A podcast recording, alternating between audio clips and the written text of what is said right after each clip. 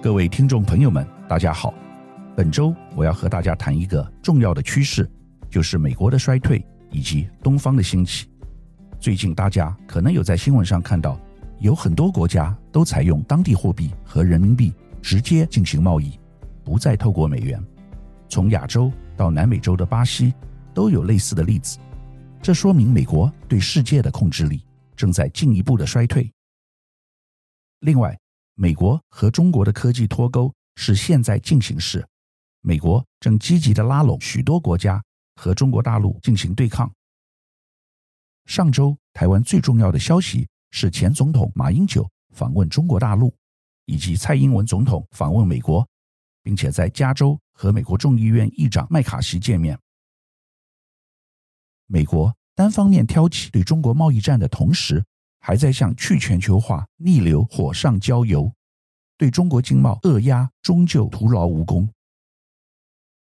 从以往来看，美国在全球的优势地位主要体现在三个方面：一是产业优势，尤其是实体经济的优势地位；二是科技优势，即在全球科技发展中的引领地位；三是美元和军事霸权。从十九世纪晚期。到整个二十世纪，美国一直是工业化国家中人口数量最多、市场容量最大的国家。这是美国长期在产业上占有最大和最重分量，在科技上领先和保持货币霸权的前提。但这个前提现在正逐渐消失。资本主义的扩张在将生产和贸易全球化的进程中，也会在中心地带再造生产、贸易甚至金融中心。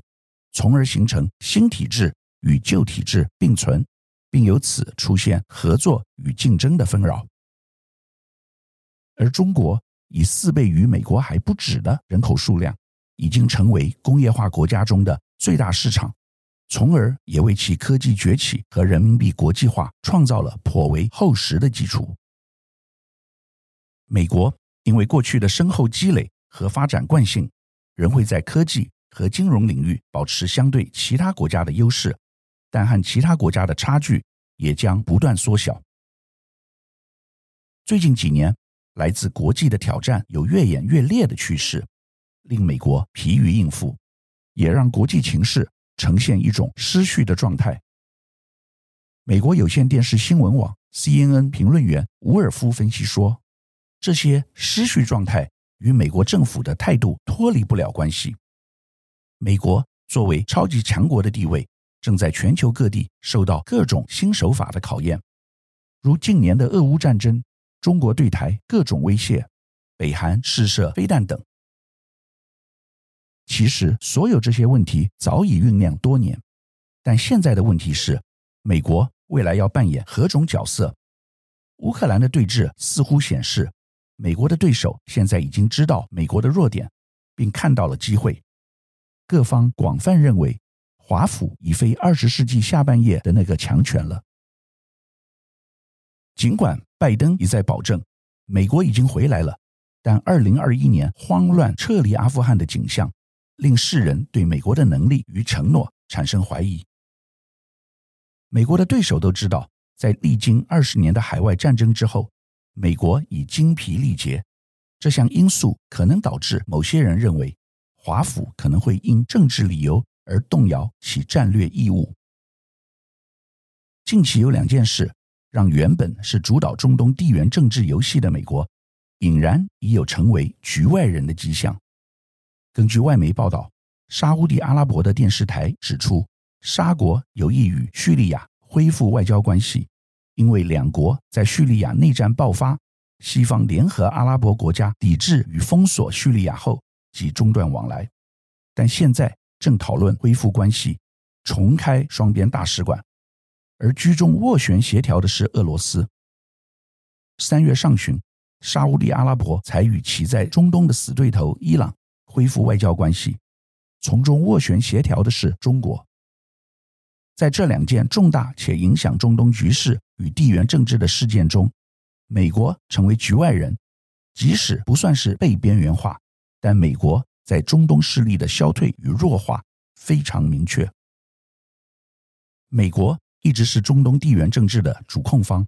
沙乌地阿拉伯与以色列则是其最重要的代理人。但这个主控情势显然生变，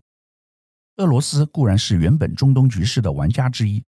中国大陆则是新加入的势力。除了与伊朗长期维持密切关系外，中国与沙乌地阿拉伯的关系也越走越近。会造成此趋势的原因有几个，基本因素当然是中国大陆整体实力崛起，早就取代美国成为中东各国的最大贸易伙伴与原油购买者，而美国则因页岩油使美国成为全球最大产油国，对中东原油的依赖大减。再者，在美国从伊拉克、阿富汗撤退，宣称要把注意力集中在中国之后，中东。对美国的信任度大打折扣。此外，美沙之间因为沙国王储的夺魂锯事件产生嫌隙，也是因素之一。中国现在还主打一项名为“全球安全倡议 ”（Global Security Initiative） 的计划，强调全球化时代的安全不可分割，并以此为基础，抨击美国搞新冷战、破坏自由贸易、干预他国内政。虽然美国仍然掌握着中东的关键牌，与该地区的大多数重要参与者有着广泛的贸易、军事和情报联系，且冷战结束和苏联解体后，美国基本上是该地区唯一重要的外部参与者。但一些专家担忧，美国正在失去在中东地区的影响力。中国国家主席习近平最近造访俄罗斯。利用其最近在中东取得的外交成就，展现北京当局的影响力，并自述为俄乌战争和平使者，试图影响欧洲，挑战美国领导的世界秩序。而在俄罗斯这方，其本来就竭尽所能的要争取中国支持，且已多次渲染与中国达成结盟关系。此次更对习近平的来访展现高规格的诚意与安排，两国的联合声明。已涵盖了诸多合作领域。俄罗斯之所以急切，原因有二：第一，自己因为战争成了西方公敌，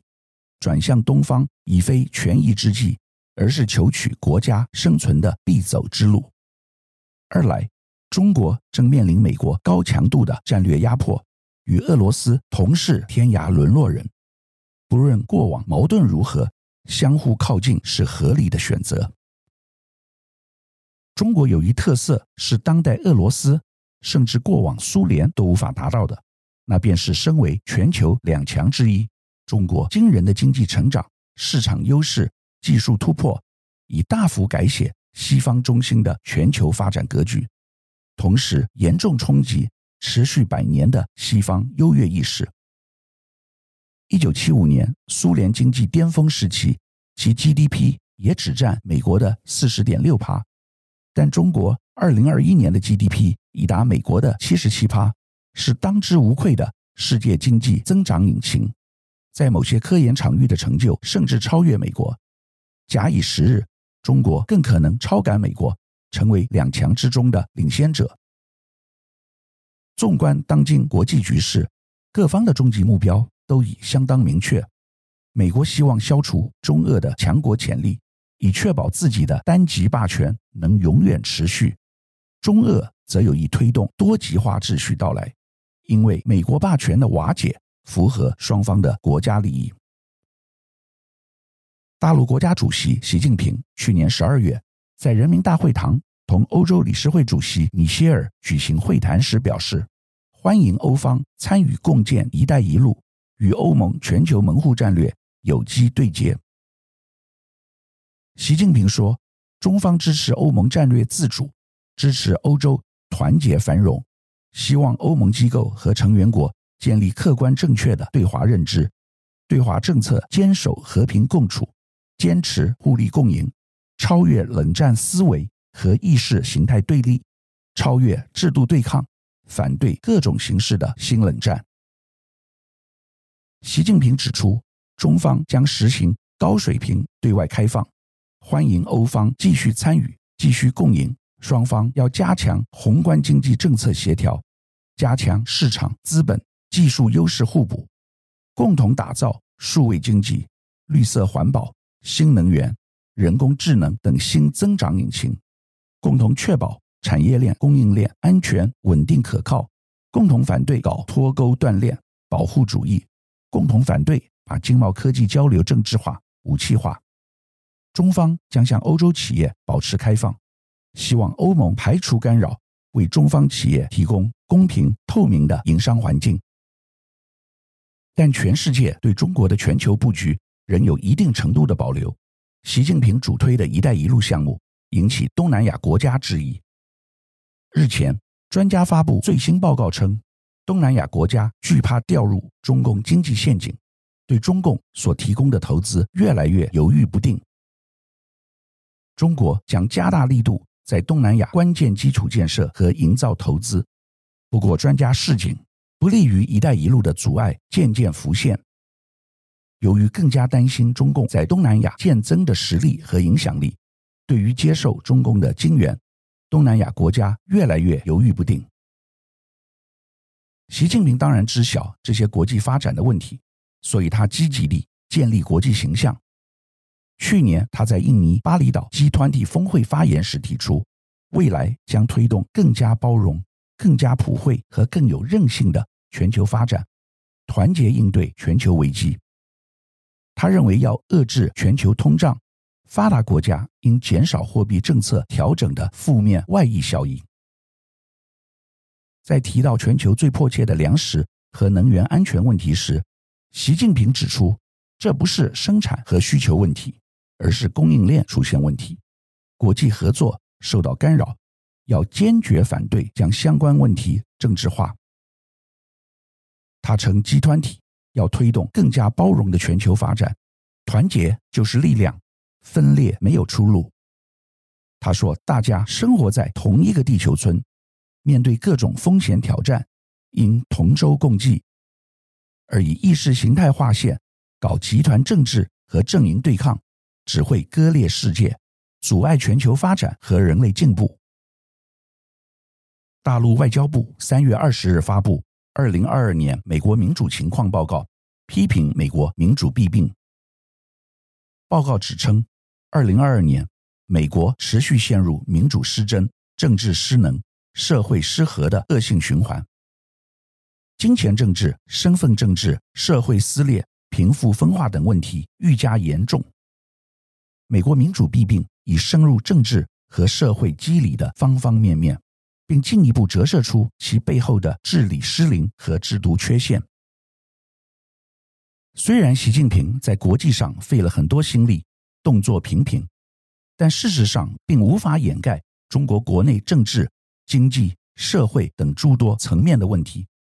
这些至今仍普遍被国际投资人讨论。政府治理透明性偏低。造成政策不确定性，乃是长期中国发展经济最大的隐忧之一。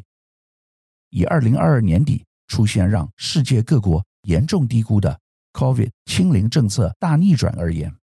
关键因素之一是关于病毒清零的政治面考量。在二零二二年十月底，中国共产党第二十届全国代表大会之后，随人事变动底定，烟消云散，使大幅的路线改变较为容易。深陷困境的经济发展，加上来自底层的要求，使中共决策中枢在毫无足够防疫管控配套的情况下，仓促全面开放国内外旅行。现反而造成全世界担忧的是，中国是否在没有计划确保足够的医疗资源，且提供透明可靠资讯的情况下，形成世界其他国家防疫危机。可能让全世界回到二零二零年疫情发生之初。中国的不确定性，恐怕连长期来为其政权辩解的外国朋友都感到无奈挫折。二零二二年十一月，《纽约时报》有一篇题目颇令人侧目的专栏评论：“中国如何失去美国？”How China Lost America。作者弗里曼 （Thomas Friedman） 指出。若是未来回顾二零二二年最具影响力的事件，当属在习近平领导下结束改革开放四十年来中国经济与西方各方面的稳定融合，形成中国脱钩 c h e s i t 于欧美国家。弗里曼文中列举中国各项毫无反躬自省之问题。第一项就是中国任由中方企业豪取巧夺西方公司的智慧财产权，不愿认真执行遵循世界贸易组织 WTO 规范的承诺。弗里曼也指出，中国政府煽动狂热的民族主义，近年来几近失控，对周边国家毫无掩饰的威胁扩张，更遑论遵循文明社会所接受的国际秩序。中国经济成长的放缓似已难以避免，若要维持下一个阶段的经济成长，除非北京当局对经济政策改弦更张，采用新的思维处理对外关系以及控制疫情，促进产业升级。否则，考虑国外投资减缓的因素，长期中国经济成长放缓的程度可能会比之前预期更为显著。中国与世界脱钩造成的反全球化 （deglobalization） 现象早有迹可循。身为世界第二大经济体，其问题势必影响全球，特别周边国家。国际投资人应审慎应对。上周，前总统马英九到中国大陆访问，造成一阵旋风。全中国媒体都详细的报道。马英九除了到他湖南老家之外，也访问上海，受到高规格的礼遇。当然，民进党对此有提出严厉的批评，表示不应该在这个时候对台湾的敌人进行示好。但是马英九已经七十三岁，从来没有去过中国大陆。这次返乡探亲，从情理上也不是不能理解。马前总统三月二十七日搭机抵达中国上海，正大国关中心资深研究员宋国成指出，这次中国的接待规格是有刻意降格。马先生过去好歹跟习近平握过手，至少要派政治局常委或中央领导阶级的人来接机，结果派国台办副主任，等于是副部级接待。官媒甚至连先生都不称呼了，所以礼貌上不足，接待规格也是降格的。朱立伦指出，马英九到对岸访问，在每一个地方都是强调中华民国，坚持中华民国的立场，把作为中华民国的前总统立场站得非常稳，也让大家看到国民党坚定的立场，以及希望透过交流对话，让两岸更和平。小英总统在上周也开始积极的走出去，不同于马英九去大陆，他是去访问台湾在南美洲的邦交国。蔡英文总统展开民主伙伴共荣之旅，去程过境纽约，先从东岸开始秘密的和美国重要的议员见面，再依序访问瓜地马拉、贝里斯两友邦，返程过境洛杉矶，和美国众议院议长麦卡锡见面。蔡总统搭乘的华航专机抵达纽约时，驻美代表肖美琴及美国在台协会 AIT 新任主席罗森伯格登机迎接。罗森伯格向蔡英文表示再一次欢迎，很高兴在这里看到你。蔡英文总统与麦卡锡议长的见面其实是麦卡锡的安排，原先是他要到台湾来，但是可能对台湾的影响太大，所以几经考量之下，改为在美国举行。民主、共和两党的议员都有参加，全球的记者更是有一百六十多人，可以说是非常的轰动。去年八月，时任美国众议长的佩洛西 （Nancy Pelosi） 访问台湾后，中国在台湾周围开始兵器推演，模拟对台湾进行封锁。但是台湾并没有因此被吓到。报道点出，蔡英文此次出访友邦瓜地马拉与贝里斯。定调民主伙伴共荣之旅，将台湾与中国形成鲜明对比。离开台北之前，蔡英文将台湾描述为一股向善的力量，而西方国家则越来越担心中国是一个破坏稳定的国家。蔡英文总统与麦卡锡议长的见面，是民主伙伴共荣之旅的行程高峰，因为这将是代表美国国会的联邦众议院议长。第一次在美国本地与我国总统公开见面。考虑到中华民国的特殊国际地位，以及去年裴洛西访台所引发的国际效应，蔡麦会不仅是美国国会跨党派挺台最强力的政治表态之一，亦象征美国政府对我国元首过境外交的进一步待遇升等。我方资深外交官研判，美方为了彰显当前台美关系的无可取代，蔡总统此次过境以通电话方式接触的官员层级，应该会比副国务卿还高。不过，华府智库主任葛莱仪并不认为这是看待外交突破的重要标准。他表示，台湾和美国长期以来都把过境视为台美关系的一部分，但美方一向强调，他们着眼的是总统过境时的安全舒适，而不是有没有突破。台方显然都会力求突破，但从美方的角度来看，有没有突破，并不是判断过境行程是否成功的标准。